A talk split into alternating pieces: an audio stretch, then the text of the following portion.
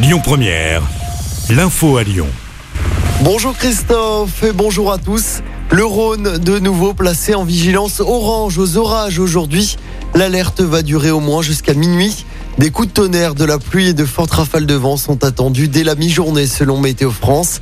Hier soir, de la grêle et de fortes pluies ont transformé certaines rues en rivières le temps de quelques minutes dans l'agglomération. C'était le cas notamment à Lyon, à Oulin, à Mions ou encore à Saint-Priest. Les pompiers du Rhône ont enregistré une vingtaine d'interventions. Un homme pris en charge entre la vie et la mort près de la place Bellecour à Lyon. C'était dans la nuit de mardi à mercredi. La victime inconsciente présentait plusieurs plaies à la tête et a été hospitalisée en urgence absolue. Le ou les agresseurs sont activement recherchés et une enquête a été ouverte. Avis aux gourmands avec le coup d'envoi du Lyon Street Food Festival. Ça se passe jusqu'à dimanche aux anciennes usines Fagor dans le 7e. Le plus grand festival de cuisine français revient pour une sixième édition dans la capitale de la gastronomie. Pendant quatre jours, 120 chefs, dont l'étoilé Thierry Marx, seront présents. On vous a mis le programme complet sur notre site et notre application. Dans le reste de l'actualité, l'appel au compromis d'Emmanuel Macron après son échec aux législatives.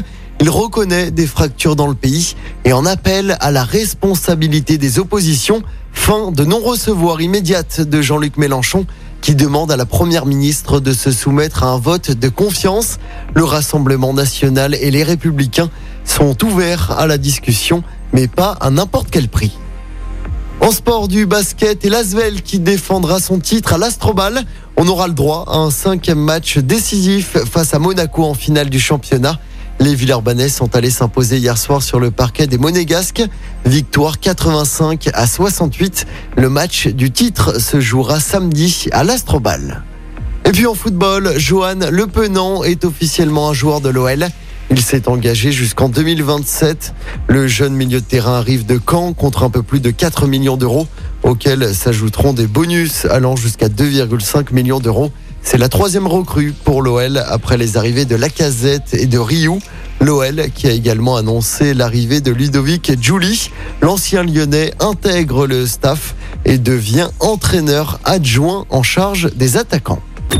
Écoutez votre radio Lyon Première en direct sur l'application Lyon Première, lyonpremière.fr et bien sûr à Lyon sur 90.2 FM et en DAB+. Lyon Première